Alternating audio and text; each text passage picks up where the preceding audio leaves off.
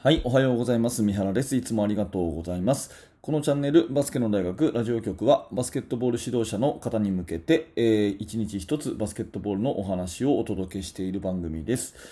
はい、皆様、えー、いつも聞いていただいてありがとうございます。今日は7月12日月曜日ですね。非常に天気が良くて、昨日は夕方ものすごい雷で、うん、雨がバーっと降ってですね、すごい一日でしたけれども、えー、今日はいい天気なのかな？えー、今この時点で、えー、窓の外はすごく晴れていますね、え元気な一日になりそうですね。頑張っていきましょう。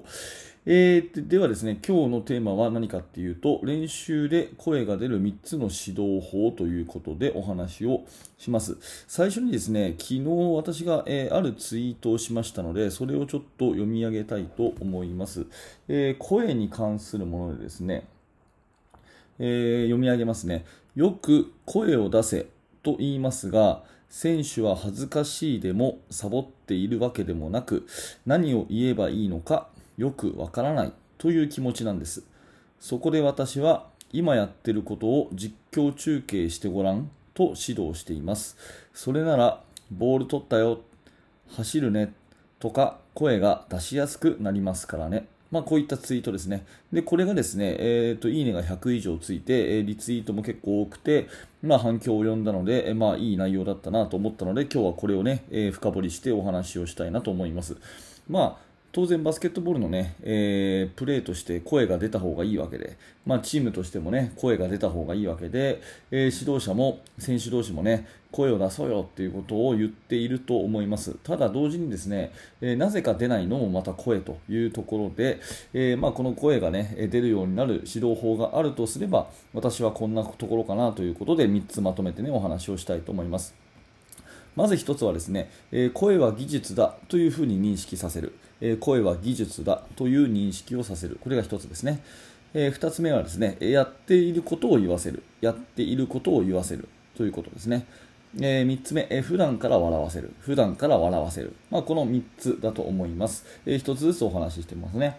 え、まず1つ目は、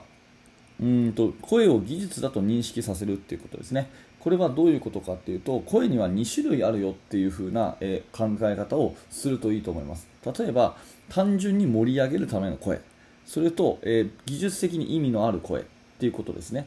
単純に盛り上げるための声っていうのは、えー、ウォーミングアップの時とかにファイトとかウォーとかワーとか、まあ、言うのあるじゃないですか。あれですね、まあ、あれを言うことによって、え、全体がこう活気づくと。うん、で自分自身のテンションが上がる。でもうちょっと、あのー、細かな話をすると脳の中の扁桃核が揺さぶられて、ねえー、その幸せなホルモンが出るとかっていうそういう、まあ、話、まあ、以前もしたかもしれませんけどこれはこれでとっても意味があることなんですね。うん、言葉の内容に意味がなくても、わーとかおーとかイエーとか言うと、やっぱりそれは盛り上がる。自分自身も科学的にもこれは証明されていることなんで、盛り上げるための声っていうのが、まあ、あると。いうことですね。ただですね、これは、まあ、練習の最初とか、そういうところで、うん、効果を発揮するもので、ずっとこう、2時間なら2時間の練習が中ですね、ずっとこう声が、その声が出続けるってことは、まあ、あんまりないと思うんです。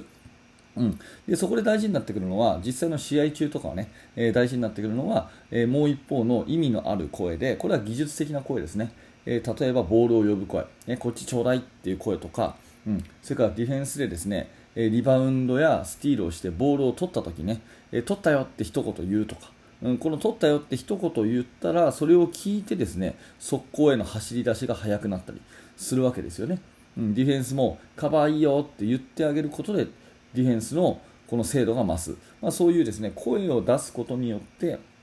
技術が上がる。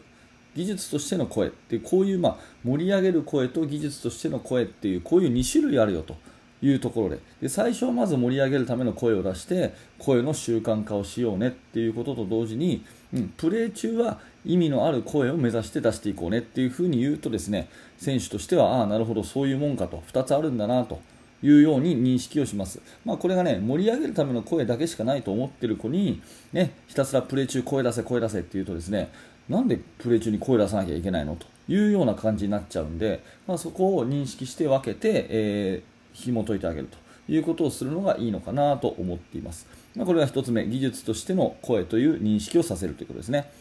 はい、で2つ目はやっていることを言わせるということでこれは冒頭のツイートでお話しした通りなんですが、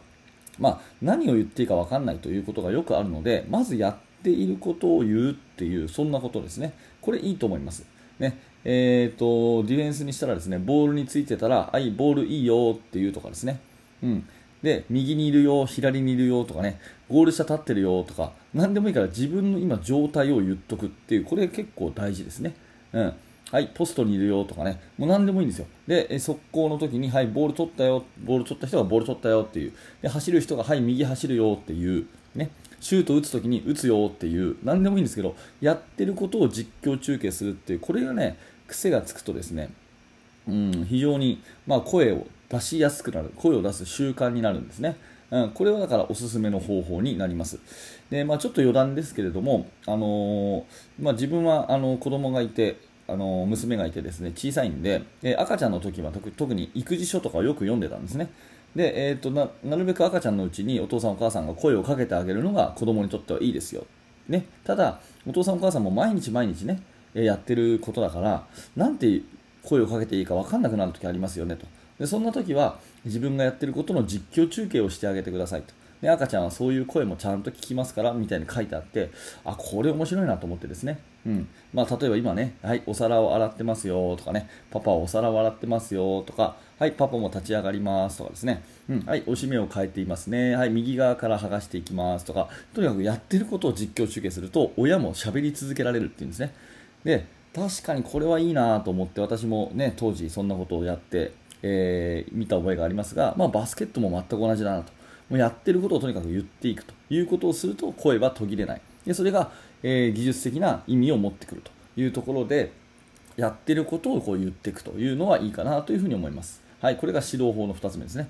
で3つ目、これはね、まあ、指導法というかチームの雰囲気作りですけど、まあ、普段から笑わせるということで、まあ、生徒と選手の関係で選手同士の関係で時には、ね、ユーモアを交えて話をしたりとかちょっと笑わせてみたりとか練習が終わった後はですね人がいい意味で変わったようにね優しく接していくとかなんかそういうね、えー、趣味の話をしてみるとかなんかそういう人間的なつながりでもってああのこのチームはね笑っていいんだなっていうような感じにするとやっぱりそっちの方が声出ますね。うん、そんな感じがしますので、まあ、指導法というよりは普段の生徒同士生徒と先生の付き合い方っていう中でやっぱりその変なねギスギスした感じにしない、うん、とにかくギスギスした感じでえー、まさにトップダウンの感じでねやってトップダウンの感じでやってよしお前ら声出せってやるとですね、まあ、機械的には出るかもしれませんけど、まあ、それはあんまりこう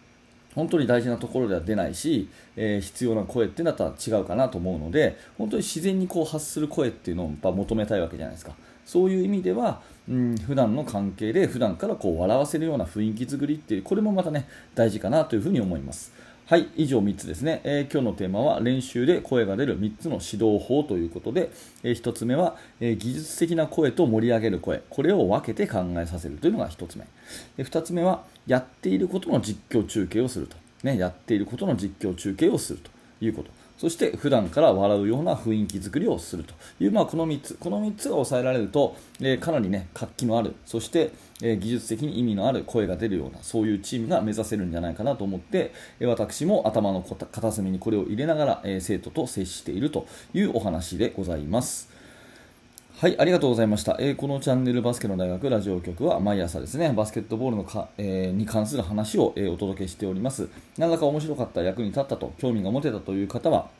ぜひ高評価のボタン、並びにチャンネル登録のボタンをポチッと押していただいて、えまた次の放送でお会いしましょう。えー、そして現在ですね、えー、同じ放送ヒマラヤラジオというものでもやっております。こちらの方が、えー、聞き流しがしやすかったりもするので、ぜひヒマラヤもフォローしてみてください。それと、バスケットボールの指導者の方であればですね、え無料のメルマガ講座というものをやっています。チーム作りについてのノウハウを、え私の方から、えメールで直接お届けしますので、えもしよかったら登録してみてください、え動画の説明欄にリンクが貼ってありますので、詳しくはそちらを覗いてみてください。はい、えー、最後までありがとうございました。三原学でした。それではまた。